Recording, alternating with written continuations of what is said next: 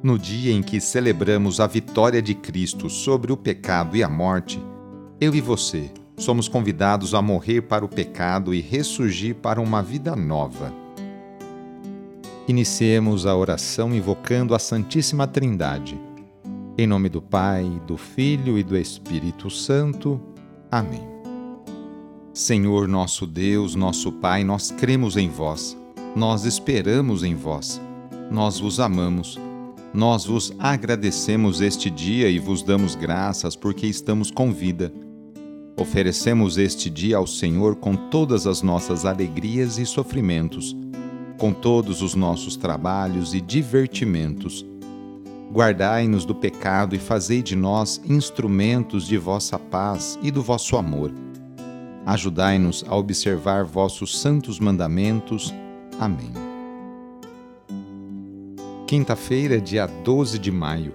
O trecho do Evangelho é escrito por João, capítulo 13 versículos de 16 a 20. Anúncio do Evangelho de Jesus Cristo segundo João. Depois de lavar os pés dos discípulos, Jesus lhes disse: Em verdade, em verdade vos digo: o servo não está acima do seu senhor, e o mensageiro não é maior que aquele que o enviou. Se sabeis isso e o puserdes em prática, sereis felizes eu não falo de vós todos. Eu conheço aqueles que escolhi. Mas é preciso que se realize o que está na Escritura. Aquele que come o meu pão levantou contra mim o calcanhar. Desde agora vos digo isso antes de acontecer, a fim de que, quando acontecer, creiais que eu sou.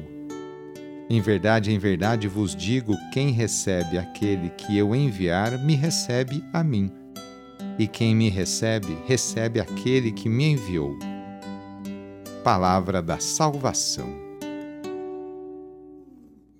Existe uma relação de total proximidade entre Jesus e o Pai. É essa a relação que deveria haver entre Jesus e seus discípulos.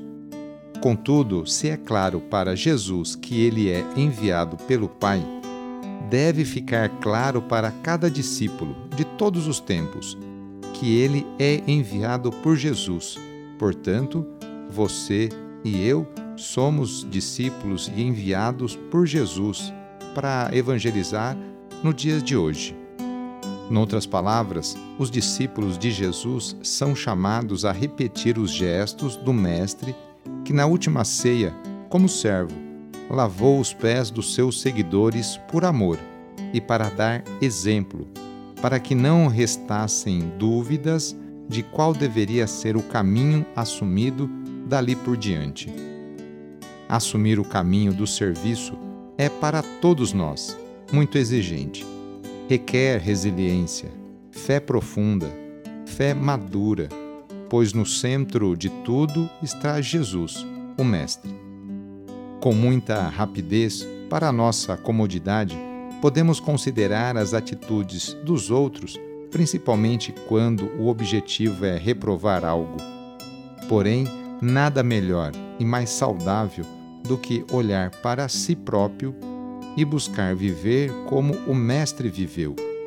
Traduzir as atitudes de Jesus para o meu, para o seu dia a dia. Hoje quero dar a bênção de São Brás, a bênção para a sua garganta. Mas antes, eu quero abençoar a sua mão, porque na hora da bênção oficial, você vai colocar as suas mãos na sua garganta. Abençoai, Senhor nosso Deus, pelos méritos de nosso Senhor Jesus Cristo, pela intercessão de Maria e de São Brás, abençoai as suas mãos. Fazei de todos nós uma fonte de bênçãos para aquelas pessoas que você se encontrar hoje. Amém assim seja. Em nome do Pai, do Filho e do Espírito Santo. Amém. Agora coloque as mãos na sua garganta. Ou se você tiver um filho recém-nascido ou uma filha recém-nascida ou ainda pequenininhos, coloque uma mão na sua garganta e a outra mão na garganta dele. Pela intercessão de São Brás, bispo e Marte, Livra-te, Deus, dos males da garganta e de todos os males, Em nome do Pai, e do Filho, e do Espírito Santo. Amém. Foi muito bom rezar com você hoje. Se a oração está te ajudando, eu fico muito contente. Então envie o link desta oração para seus contatos, familiares, amigos, conhecidos, grupos do WhatsApp. Sou o padre Edmilson Moraes, salesiano de Dom Bosco e moro atualmente na paróquia Santa Terezinha do Menino Jesus, aqui na zona norte de São Paulo.